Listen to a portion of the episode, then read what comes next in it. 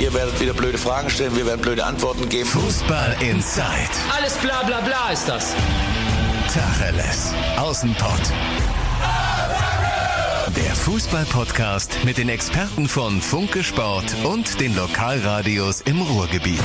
So, und jetzt ist nämlich dann auch für die äh, erlauchten Erstligisten Schluss mit Freundschaftsspielen, Schluss mit der Testerei, zumindest auf dem Platz. Das Wochenende steht vor der Tür und damit auch die erste Runde im DFB-Pokal. Heute Abend geht's los. Das ist ein wunderbarer Anlass, um nochmal auf unsere Reviervereine zu schauen. Ne? Fluppt schon alles, läuft das Getriebe rund oder kann da vielleicht doch noch an dem ein oder anderen Schräubchen gedreht werden. Und ich freue mich auf eine echt große Runde zu dem Thema heute. Erstmal Hallo Andi Ernst, unser Mann auf Schalke. Hi, Grüße. Dann äh, grüße ich auch Marian Laske, der Dortmunder in der Runde heute. Hallo. Und zusammen mit dem VfL Bochum erstklassig heute mit dabei Dominik Loth. Auch an dich ein Hallo. Moin. Lasst uns ganz äh, allgemein reingehen. Wie viel? Ey, Moment, Moment. Wir haben dich noch nicht vorgestellt. Unser neuer Mann stimmt. Mikrofon, Nils. Halberscheid vom Radio. Endlich Hallo. mal einer, der auch dat und wat sagt, so wie ich. Herrlich. Freut Ja, mich. also wir, ich, ich freue mich auch drauf. Also Pod-Sprache muss sein, vor allen Dingen in diesem Podcast. Vielleicht ganz kurz noch zu meiner Person an dieser Stelle tatsächlich. Ich hampel eigentlich bei Radio Duisburg rum. Heißt, ich bin von Haus aus MSV-Fan. Das heißt, ich habe hier heute gar nichts zu melden, was meinen Verein angeht. Aus äh, Gründen, über die wir vielleicht gleich nochmal reden können, muss aber auch nicht unbedingt sein. Dominik. ähm, zunächst ganz allgemein an euch. Ähm, wie viel Bock habt ihr? Endlich wieder Pokal und zwar mit Fans. Oder wart ihr so, naja, ich habe mich jetzt an die Geisterspielatmo auch gewöhnt. Muss gar nicht sein. Dominik, wie sieht's aus? Ja, im Moment muss ich zugeben, bin ich noch ziemlich im Olympia. Äh, Fieber möchte ich jetzt nicht sagen, aber äh, als ja, Sportredakteur hat man auch viel mit Olympia zu tun. Deshalb Ja. der Pokal findet auch statt und äh, mit Zuschauern ist natürlich schon was Besonderes. Aber gerade geht es noch viel um Goldmedaillen, Silbermedaillen, Bronze und der ganze. Und um leere. Ränge auch. Ja, genau. Leere Ränge bei Olympia gab es auch zuhauf. Äh, jetzt am Wochenende hört es dann auf. Ja, dann geht's los mit Fußball richtig für mich. Andi, du hast ja schon so ein bisschen was erlebt tatsächlich. Wahrscheinlich auch vor Ort. Wie war das? Also ist es, ist es komisch oder ist man sofort wieder drin und, und, und lebt's wieder ganz anders? Also ich muss ehrlich sagen, ähm, die erste, das erste Spiel habe ich sogar verpasst, weil ich Urlaub hatte. Ähm, also das ist ja quasi mein Comeback seit drei Wochen. Man muss ja sagen, als wir unsere Urlaubsplanung gemacht haben, waren in der ersten Liga 13 Spieltage um und mit dem Abstieg habe ich da jetzt nicht wirklich gerechnet. Ja. Äh, dementsprechend habe ich das erste Spiel verpasst. Äh, aber die Kollegen, die da waren, die haben ja berichtet, dass es wohl gigantisch gewesen sein muss, obwohl es nur 20.000 Leute waren. Äh, dass es wohl irgendwie jeder Gänsehaut hatte. Und ähm, ja, ich bin jetzt gespannt. Am äh, Sonntag ist es FC 08 Villingen äh, im DFB-Pokal. Ähm, das ist quasi das erste Mal seit anderthalb Jahren äh, mit Schalke 04 Auswärtsfans. Bin ich mal gespannt, wie die sich bemerkbar machen und vor allen Dingen, wie viele äh, diese fünfeinhalb Stunden die ähm, Autobahn Richtung Schwarzwald runterbrettern, so wie ich. Ja. Äh, und das wird auch sicherlich eine sehr lustige Angelegenheit. Also die Sehnsucht muss riesig sein. Also auch auswärts fahren, dieses Gefühl, ich glaube, das, das, das, das hat massiv gefehlt. Marian, bei dir ist ja jetzt nicht gelbe Wand direkt wieder, aber Wiesbaden soll auch ganz schön sein. Äh, ja, ich fahre aber nicht hin, sondern Sebastian Westling. Ähm, von daher äh, werde ich damit nichts zu tun haben. Ähm, ja, also klar, ich finde, die EM hat ja schon gezeigt, ähm, dass auch wenige Zuschauer eine Menge Stimmung machen können und das sowieso alles besser ist als die Geisterspiele. Ähm, natürlich äh, immer mit dem Hintergrund, dass man auf die Corona-Pandemie achten muss und ob das alles Ja. vertretbar ist. Ich glaube aber, dass es derzeit schon einen Weg gibt, dass man das äh, hinbekommt. Ähm, ich war ja auch schon bei ein, nee, zwei Testspielen, bei denen wieder Fans waren und man hat schon gemerkt, dass das für die für die ganzen Anhänger was Besonderes ist, wieder näher dran zu sein an der Mannschaft, mal wieder die Spieler zu sehen, ähm, überhaupt irgendwie Fußball live zu sehen. Ähm, man muss natürlich auch immer dazu sagen, ehrlicherweise wäre, werden bei solchen Spielen ganz schnell die Regeln über Bord geworfen ähm, und nicht mehr so konsequent eingehalten, wie das vielleicht das Hygienekonzept, das ideale Hygienekonzept vorsieht. Da Auch diese Bilder gab es bei der EM, ne? Ähm, nee, das sieht man vor allem bei den Testspielen. Hm. Okay. Ganz extrem.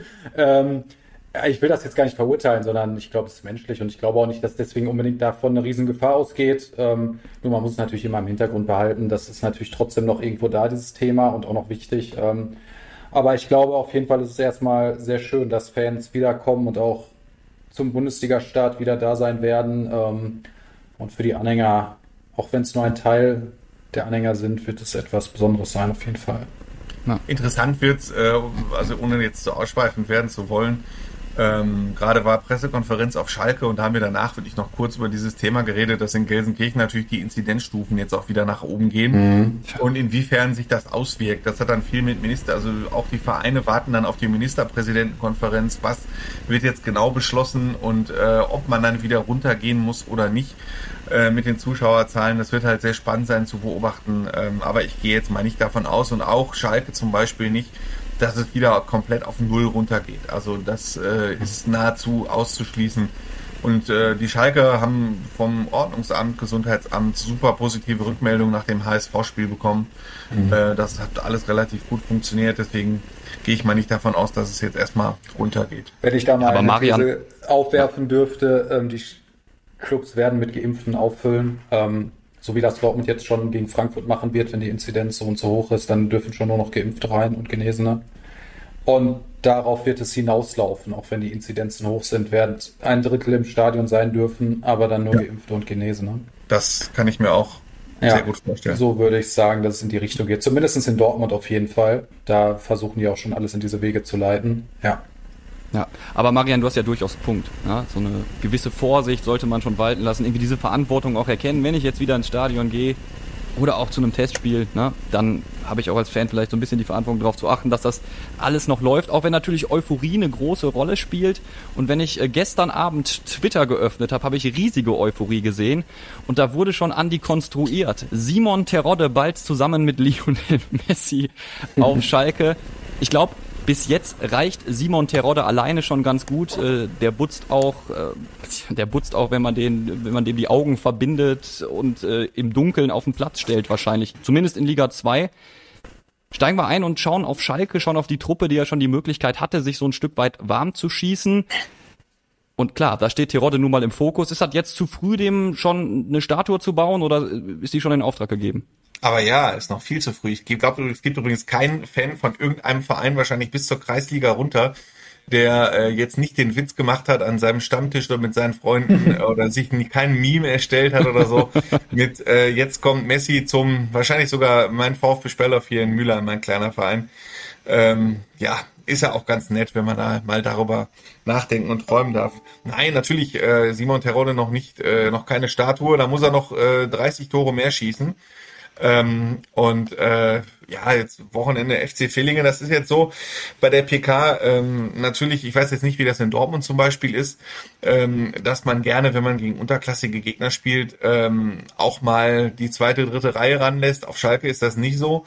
Schalke kann jeden Euro gebrauchen und wenn es nur zwei Euro für die Prämie für die zweite Runde sind, äh, man könnte ja theoretisch Dortmund gelost bekommen und fern, also es ist ganz wichtig, auch finanziell, Deswegen hat Dimitros Gramotzes betont, äh, rotieren nix, wir rotieren hier überhaupt nicht durch, äh, können wir uns gar nicht leisten. Und äh, deswegen wird sich der FC 08 Villingen, ähm, ein Fünftligist, wie ich gerade schon sagte, aus dem Schwarzwald, das Stadion liegt auf 800 Meter Höhe, quasi das höchste Stadion der ersten fünf Ligen, äh, wird sich auf eine, eine FC Schalke in äh, Top-Besetzung freuen können, unter anderem halt mit Terodde und äh, ja, der soll dann auch da treffen und äh, die also das, was Schalke jetzt wirklich machen muss in nächster Zeit, ist ähm, auch mal andere Spieler Tore schießen lassen, äh, weil mittlerweile ist, glaube ich, selbst bei dem äh, Ersatz linken Verteidiger jeder Mannschaft in der zweiten Kreisklasse angekommen, dass Schalke so ziemlich jeden Ball, der in den Strafraum kommt, auf Simon Terodde spielt und irgendwann sollten auch mal andere etwas torgefährlicher werden. Also klar, die Ansage Premium-Truppe in Villingen auf jeden Fall. Äh, wie sieht's aus mit äh, dem neu verpflichteten Latza-Ersatz? Salazar wird der dann wahrscheinlich auch schon direkt eine Rolle spielen? Was denkst du? Ja, das Wort Latza-Ersatz hören die selber gar nicht so gerne, ähm, okay. ähm, weil es schon ein etwas anderer Spielertyp noch ist.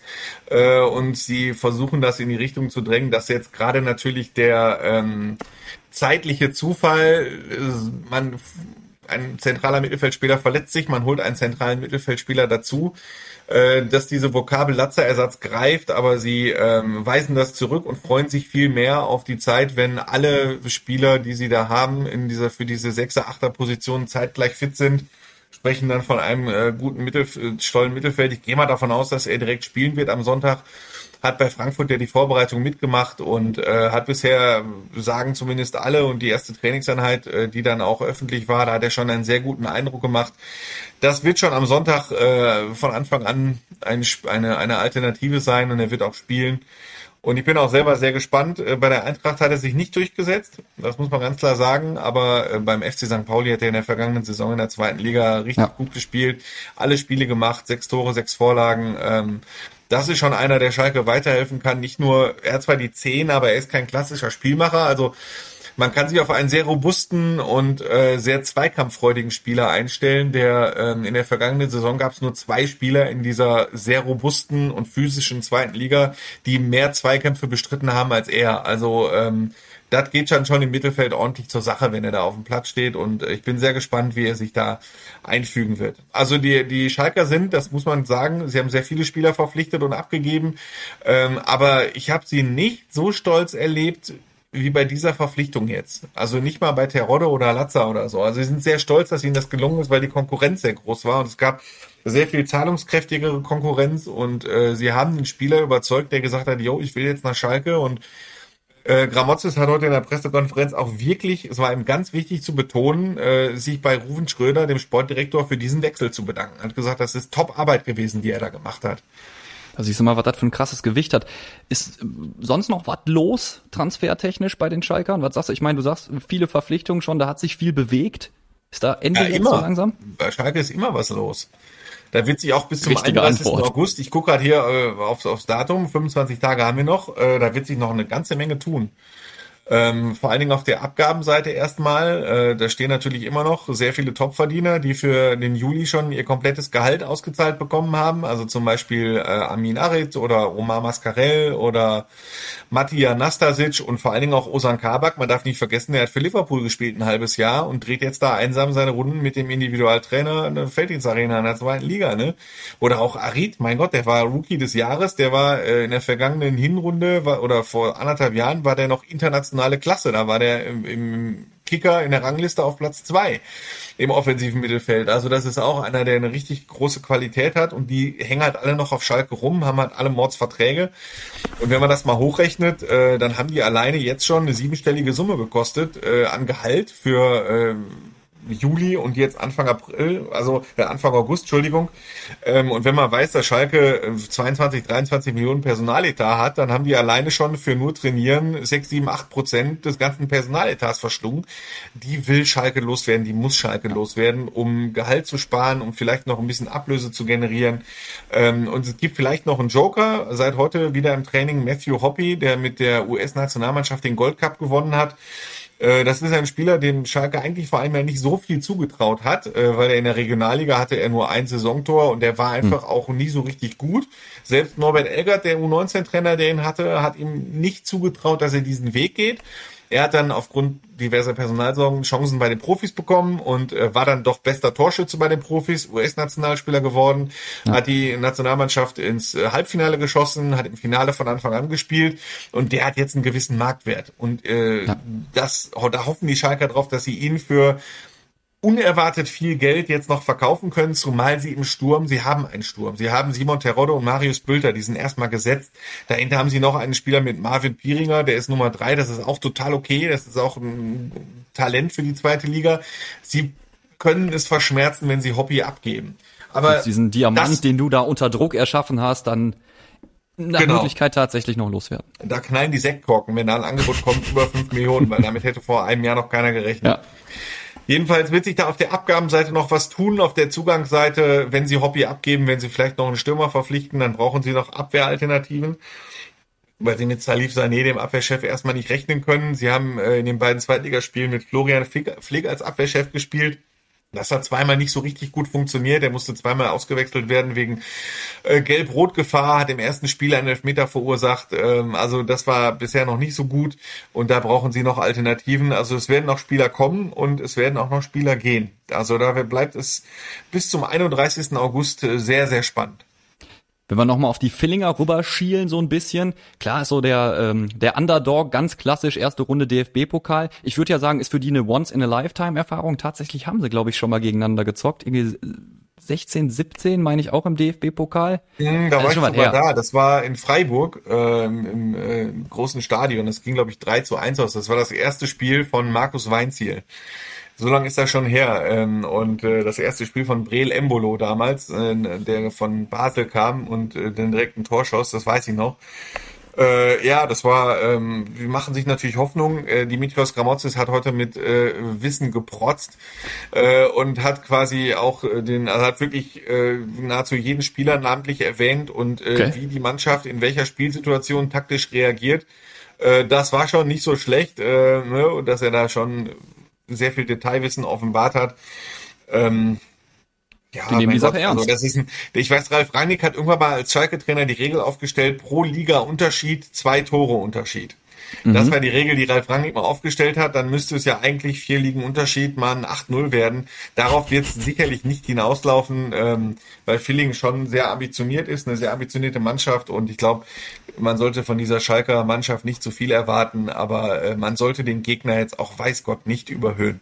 Ja, und Filling ist auch ordentlich frech. Gefühlsmäßig habe man das Spiel gegen Schalke quasi schon gewonnen. Man hoffe auf die nächste Blamage. Das ist ja schon frech, ne? Aber darf man das so einem Underdog vielleicht auch zustehen? Also, dass man sagt, ja, Natürlich, okay, dann sollen sie posen. Du, das ist doch die übliche DFB-Pokal-Folklore. Also, das äh, wird wahrscheinlich Wien Wiesbaden gegen Borussia, äh, Borussia, ist Wien Wiesbaden, ne, Marian? Richtig. Mhm. Ja, Wien Wiesbaden wird das gegen Borussia Dortmund wahrscheinlich auch sagen, wird sich auch äh, mal so eine etwas offensivere Rhetorik zutrauen und äh, das ist, mein Gott, gehört auch dazu. Dafür schätzen wir doch den DFB-Pokal so sehr. Ich freue mich total auf das Spiel, weil man ist so selten in ganz kleinen Stadien zu Gast. Ja. Ähm, so, weil zuletzt waren es halt wirklich, wenn so kleine Gegner äh, mal gegen Schalke gespielt haben, mussten sie dann in große Nachbarstadien ausweichen. Und das war dann früher, äh, das war dann immer so ein bisschen schade. Also was ich, wir haben in Freiburg gespielt, zweimal gegen Amateurvereine. In Karlsruhe kann ich mich erinnern. Das war auch mal, weiß ich gar nicht mehr, welcher Verein das war, aber ähm, immer halt große Stadien. Jetzt mal so richtig schönes Amateurfußball-Feeling, wunderbar im Schwarzwald gelegen. Das wird doch mal eine etwas andere Tour. Du, ähm, wir haben gerade schon über die Fans geredet eingangs. Ne? Ich glaube, roundabout 5000 sind, glaube ich, auch in Villingen mit dabei. Ja, 4900 und äh, noch ein paar, ja. Und ein paar zerquetschte. Du weißt es natürlich ganz genau. Jetzt ähm, haben sich die äh, Gelsenkirchener Ultras ja Mittwoch nochmal äh, zu Wort gemeldet und noch ein Statement abgegeben. Da hat man nochmal was aus der Fanszene mitbekommen. Äh, wir brauchen Ruhe, um wieder auf Erfolgskurs zu kommen. Wir brauchen, wir müssen natürlich gemeinsam diesen Weg gehen. Wie viel kommt von sowas bei der Vereinsführung an und wie wichtig schätzt du das ein, dass man da nochmal sagt, okay, wir äußern uns jetzt nochmal geschlossen? Ähm, es hat ja auch durch die Jahreshauptversammlung echt so ein, so ein Wechsel stattgefunden auf Schalke. Äh, diese Jahreshauptversammlung, ähm, ich weiß nicht, wie, wie offen wir in, in, meinem Urlaub darüber gesprochen haben, wahrscheinlich nicht äh, so, so ausführlich. Das war ja so eine rote Karte für das Weiter so. Ähm, Schalke hatte immer starke Leute als Nummer eins, ähm, also Clemens Tönnies über 20 Jahre.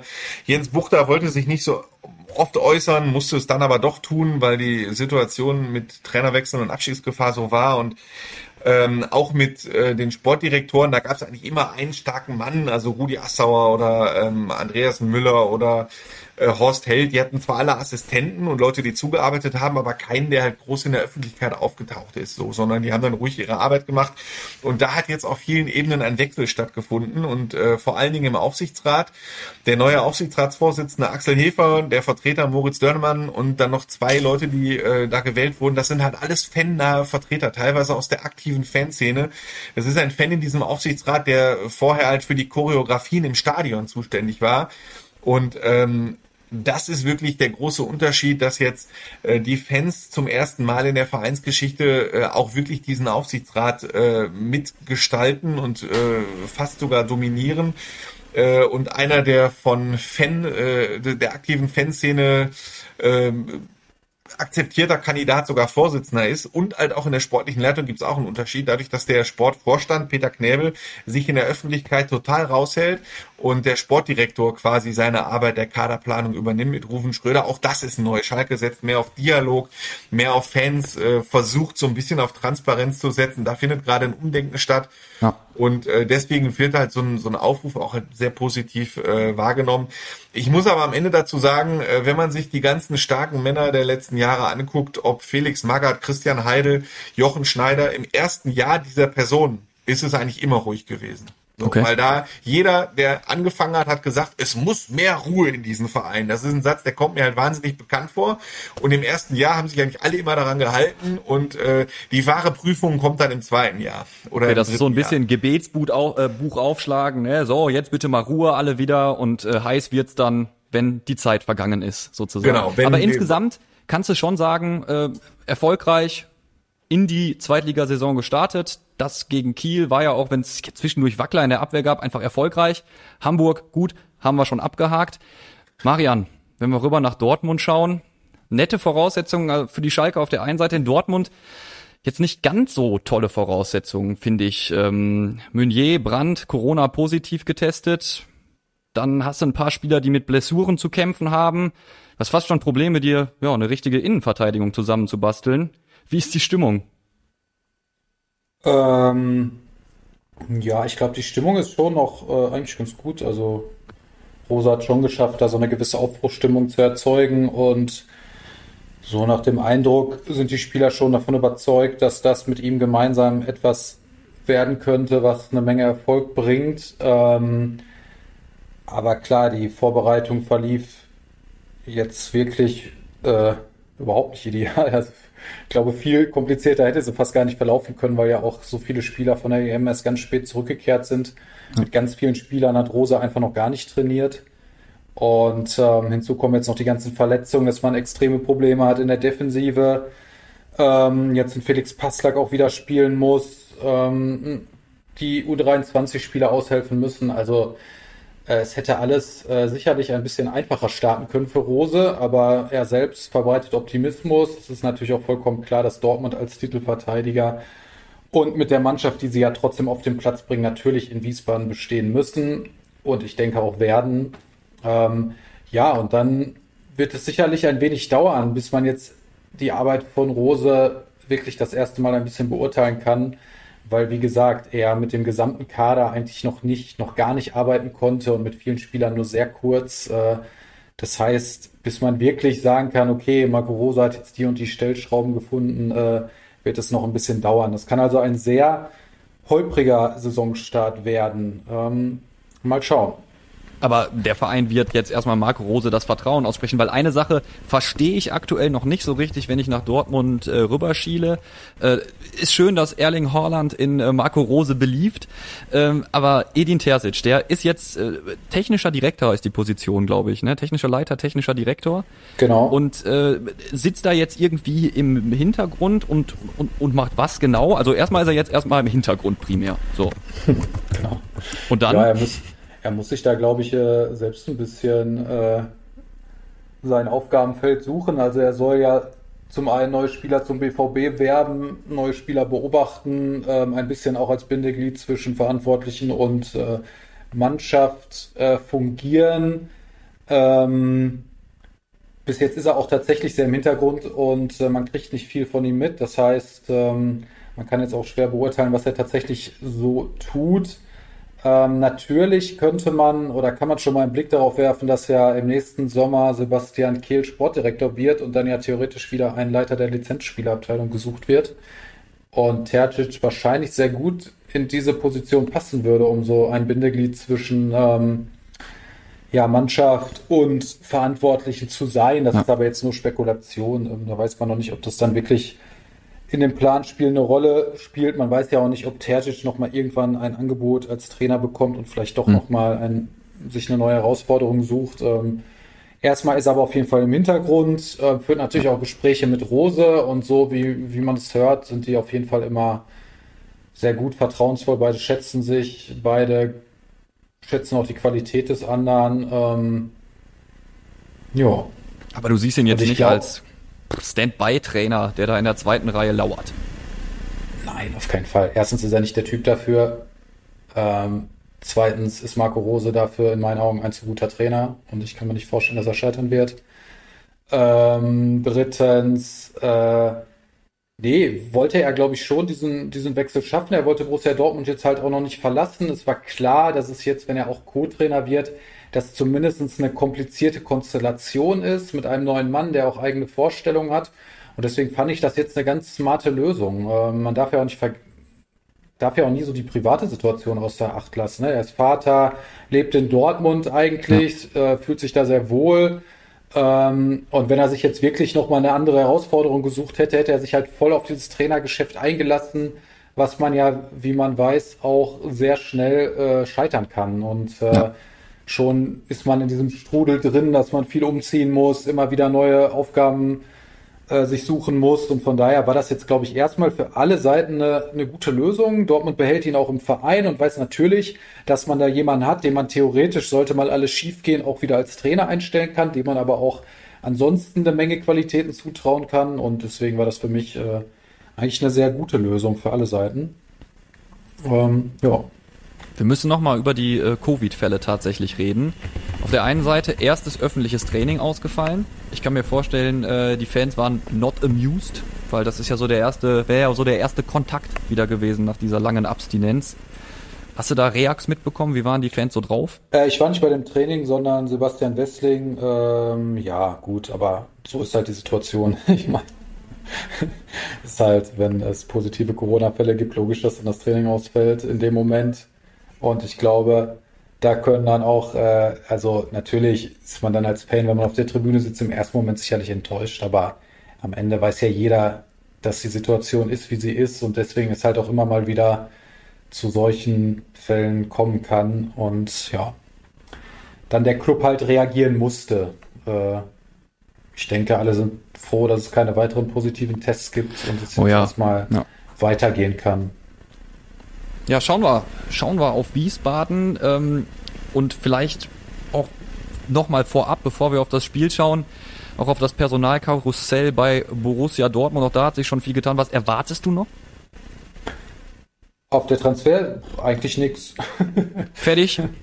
Ich denke schon. Also ich, äh, die Dortmund haben eigentlich immer ziemlich klar gesagt, dass sie, wenn dann nur noch mal reagieren, wenn es einen Abgang gibt. Jetzt weiß man natürlich nicht. Es könnte noch sein, dass Thomas Delaney sich neuen Verein sucht, weil seine, weil seine ähm, äh, Situation in Dortmund nicht so ganz leicht ist. Andererseits muss man sagen, dass Rosa halt sehr gerne mit vielen Spielern im Zentrum spielt. Das heißt, eigentlich würde ich prinzipiell sagen, für jeden Zentrumsspieler äh, ist die Ausgangslage nicht so schlecht, auf eine gewisse Einsatzzeit zu kommen. Aber es kommt natürlich auch noch Axel Witzel ist wieder fit. Also äh, wenn sich irgendwo bald im Kader, dann im Zentrum.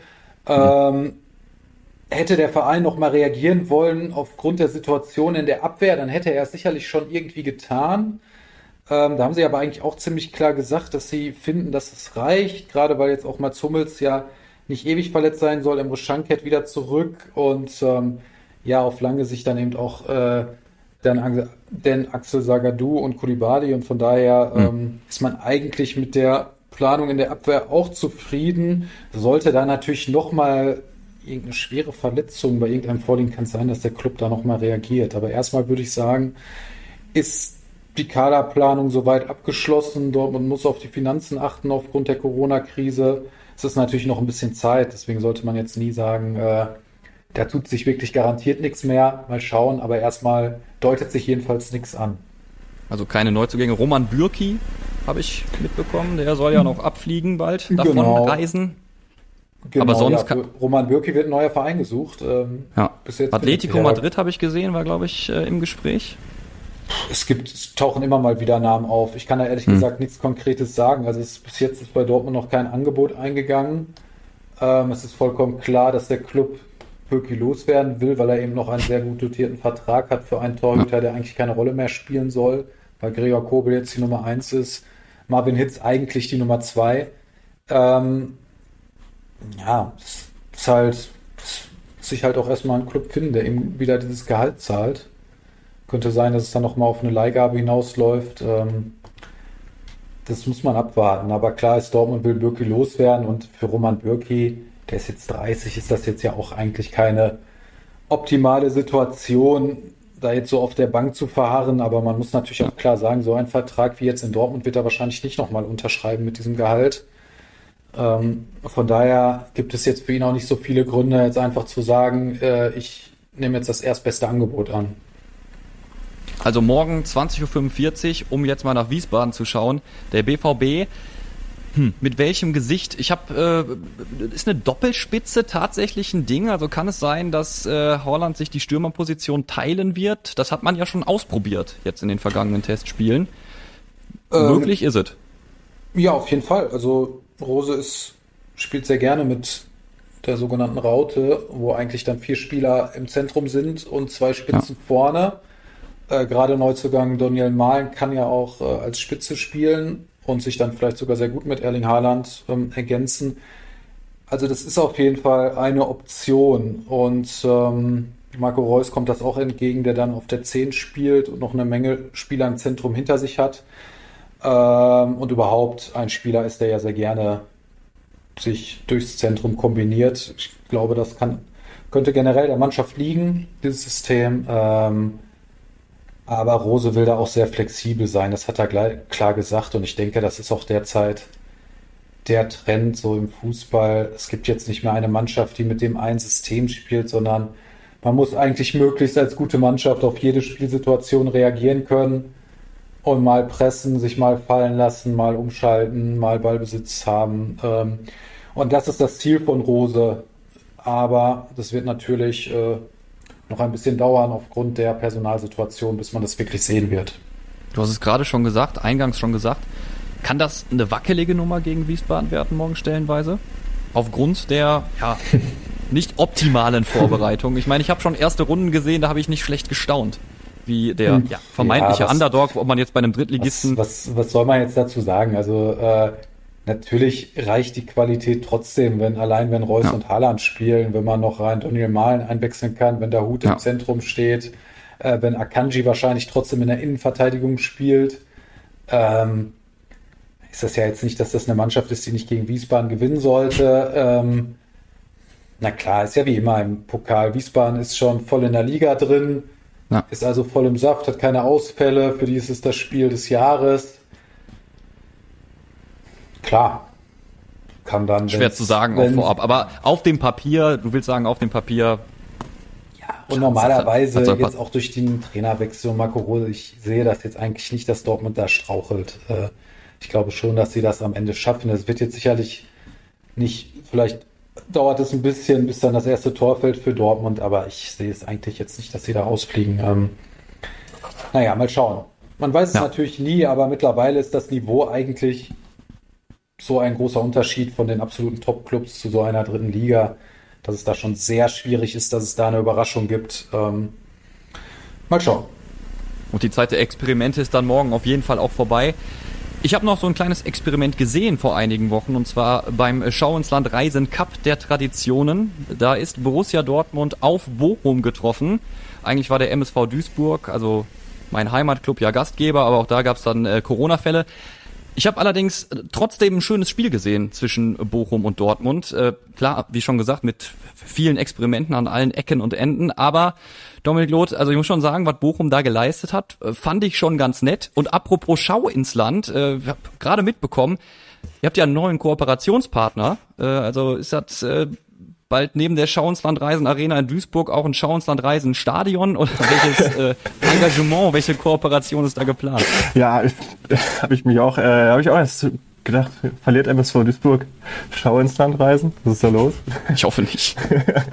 nee, äh, das äh, hörte sich jetzt nicht so, so spektakulär an, um ehrlich zu sein. Also eine Kooperation, äh, VfL Bochum Schau ins Land reisen. Das, die werden werblich da im Stadion auftreten. Es soll äh, tolle Fanaktionen geben von Schau ins Land. Also MSV Duisburg muss keine Angst haben, offenbar. Gut, äh, wenn du mich da, gut, dass du mich da an dieser Stelle beruhigen kannst, auf jeden Fall. Ähm, tolle Fanaktion, klingt aber auch schwangig, aber wahrscheinlich werden die dann so Familientage und so machen, ne? so, so, ja, kann ich mir Gedöns, vorstellen. was man da halt kennt. Vielleicht gehe ich da auch mal hin dann. Endlich wieder Schauensland Familientag in Bochum. Hervorragend. So, jetzt aber wieder zum, äh, zum Fußball. Erstes Pflichtspiel und äh, nach unglaublich vielen Anläufen hat's dann für Bochum geklappt. Ich denke mal, die Euphorie, also durch die Bank weg, gigantisch. Oder ist das noch eine, äh, eine Untertreibung?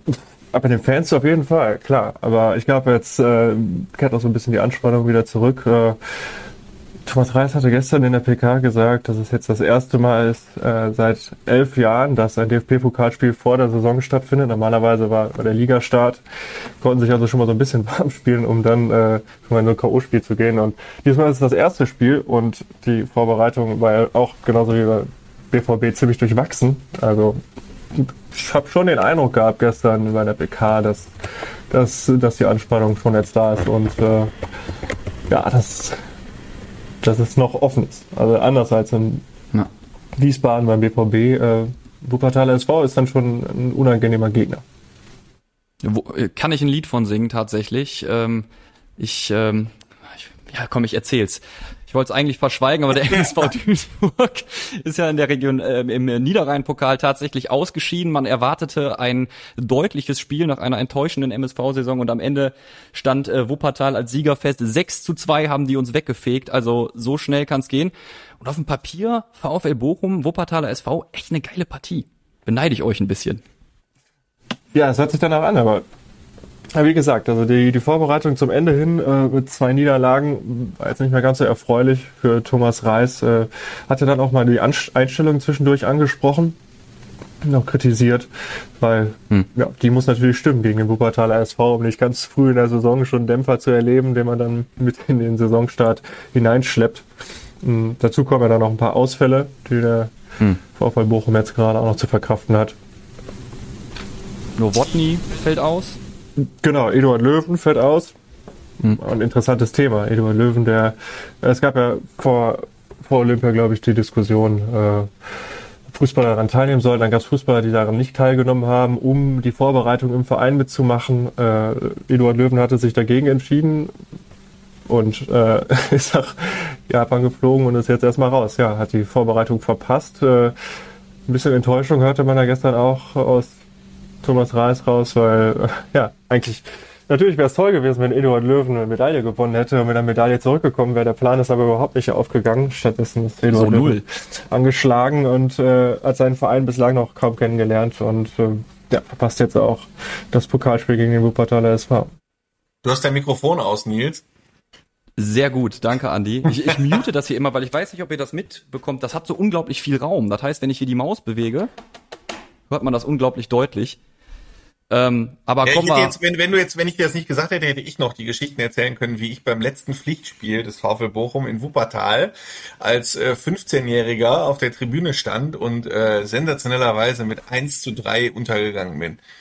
Ja, aber jetzt bist du ja wieder drauf. Jetzt kann ich die Geschichte nicht mehr ausführen. Ja, die, die können wir trotzdem drin lassen. Also ich, also ich bitte dich, also wenn du hier über deine Gefühle reden willst und über damals reden willst, sehr gerne. Viel Das ist geil, dass der VfB Bochum immer so, so Nostalgiker auf den Plan ruft und äh, die Geschichten kommen.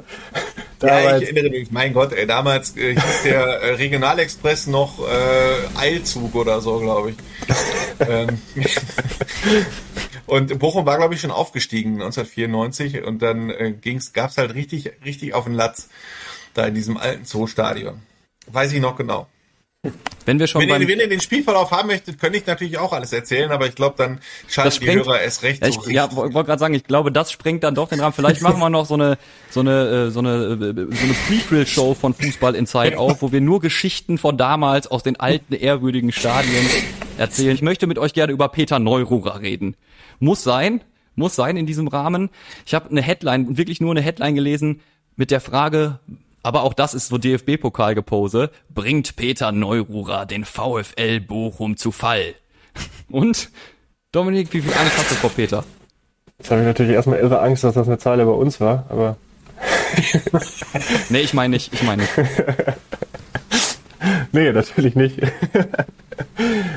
ich glaube, das war, das bezog sich auch so ein bisschen auf dieses Insider-Wissen, ne? So, äh, mit seinem ja, Insider-Wissen. Ja. Habe ich, glaube ich, auch gelesen. Die Zahl habe ich auch erst geschluckt. Oh je. Peter Neurohr bringt den VfB Bochum zu Fall, aber ich glaube, da ist er jetzt äh, auch nicht mehr so nah dran, dass der, dass das ein Faktor ist. Aber er weiß natürlich schon. Mein Gott, also, der, der steht nicht auf dem Platz, der ist kein Trainer, der ist nicht in meinem Staff oder so. Das ist das übliche DFB-Pokal-Gepose, wie du das so richtig genannt hast. Die Geschichte ist natürlich auch schön.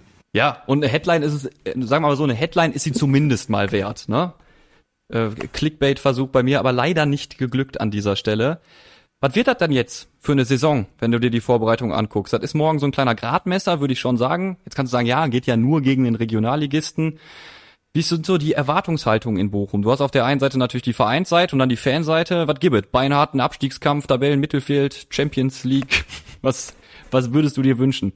Wenn Lionel Messi noch kommt, dann vielleicht ein bisschen weiter oben, aber ansonsten der Klassenerhalt natürlich. Ähm, ich habe sie mit Elvis Rekbitschei noch einen Spieler geholt, der den Kader nochmal richtig aufwertet.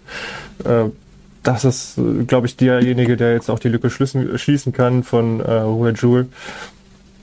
Mit Eduard Löwen auch noch jemanden geholt, der auch im zentralen Mittelfeld für mehr Stabilität und Offensive sorgt. Also ich glaube, der Kader, der steht jetzt soweit. Staphylidis noch. Äh, sodass dass, dass die Mannschaft äh, jetzt vom Prinzip her dann in Erstliga tauglich ist und äh, den Klassenerhalt schaffen kann. Aber da sind so viele offene Komponenten. Also fängt ja schon bei dem DFB-Pokalspiel an, was das jetzt wird. Äh, ob das ein Sieg wird, eine Niederlage und mit einer Niederlage dann gegen den VfL Wolfsburg spielt, gegen den Champions League-Teilnehmer. Oder weiterhin mutig sein kann. Und ja, es sind wirklich viele offene Komponenten in dieser Saison. Aber wenn die ich Zuschauer mal- sind zumindest schon mal dabei. Das ist, glaube ich, extrem wichtig bei glaub, VfL Bochum. 800 Äh, Ist die und Frage, ob das wichtig ist, ne? Mit Zuschauern, weil der VfL Bochum Ewigkeiten im Abstiegskampf in der zweiten ja. Liga, kommen wir die Zuschauer weg, hat der VfL alle, alle Spiele gewonnen. Ja, es gibt diese das Clubs, die, man- man hat das Gefühl, die haben profitiert davon, dass es ein bisschen ruhiger war im Stadion, ne? Ich glaube, da gab es aber auch keine Überlegung, die Zuschauer jetzt nicht mehr zuzulassen, nur weil es gut funktioniert hat. Sorry, ihr müsst ab jetzt draußen bleiben, ihr könnt ja am Radio hören oder, weiß nicht, Pay-TV. Nein, ich glaube, das ist keine realistische Option äh, tatsächlich. Ich glaube, ich kann durch die Bank weg sagen, ihr werdet mir zustimmen, wir sind heiß auf den DFB-Pokal mit Fans und ich glaube, auch Bochum kann es sich erlauben, dass die Fans mal wieder rein dürfen. Daran wird es am Ende nicht liegen. Ähm, erstmal danke Andi, danke Marian, danke Dominik. So viel zu unserer kompakten Vorabrunde. Wenn ihr Fragen oder Kritik oder sonstige Anregungen habt, könnt ihr natürlich äh, gerne Bescheid sagen. Das geht via Mail an hallo at fußball-insight.com. Schickt uns da also gerne eine Nachricht und äh, ja, für alle, also schwärmt von euch eigentlich überhaupt jemand aus oder be betrachtet ihr die Spiele alle aus der Ferne? Nee, ich bin da. Äh, Ich bretter die ganzen fünfeinhalb Stunden Jawohl. Äh, am Samstag nach unten und am Sonntag wieder nach oben. Marian, du hast gesagt, äh, nö. Genau, ich bin nicht da. Dominik? Ich bin auch nicht da, aber ich würde mich über eine Schwarzwälder Kirschtorte von dir freuen, Andreas Ernst. Lässt sich da was machen? Ja, muss ich mal gucken. Also ich fahre jetzt, ich bin morgen eher eher später da, ähm, weil es ja schon eine echte Ochsentour ist. Jo. Ich hoffe, ich werde nicht wieder geblitzt. Beim, als ich aus Mittersil zurückkam, bin ich zweimal geblitzt worden. Das darf ich mir jetzt nicht dauerhaft erlauben. Funke zahlt oder? Ja, natürlich nicht. Ich kann nur sagen, die Gebühren, die Sixt erhebt, sind nicht so günstig, weil Sixt krie- kriegt ja, äh, ohne Werbung zu machen, oder die Mietwagenfirmen insgesamt kriegen ja das Knöllchen zugestellt und äh, für die die E-Mail-Weiterleitung nehmen sie eine satte Gebühr, die man natürlich auch übernehmen muss. Aber das ist Thema für einen eigenen Podcast. Ein gigantischer Aufwand. Also genau, Andi, dir wünsche ich natürlich null Strafzettel auf dem, auf dem Weg zum Spiel. Euch allen, wo auch immer ihr guckt, viel Spaß beim DFB-Pokal mit Fans. Und ich würde sagen, wir hören uns dann einfach die Tage. Ciao. Ihr werdet wieder blöde Fragen stellen, wir werden blöde Antworten geben. Fußball Inside. Alles bla bla bla ist das. Tacheles. Außenpott. Der Fußball-Podcast mit den Experten von Funke Sport und den Lokalradios im Ruhrgebiet.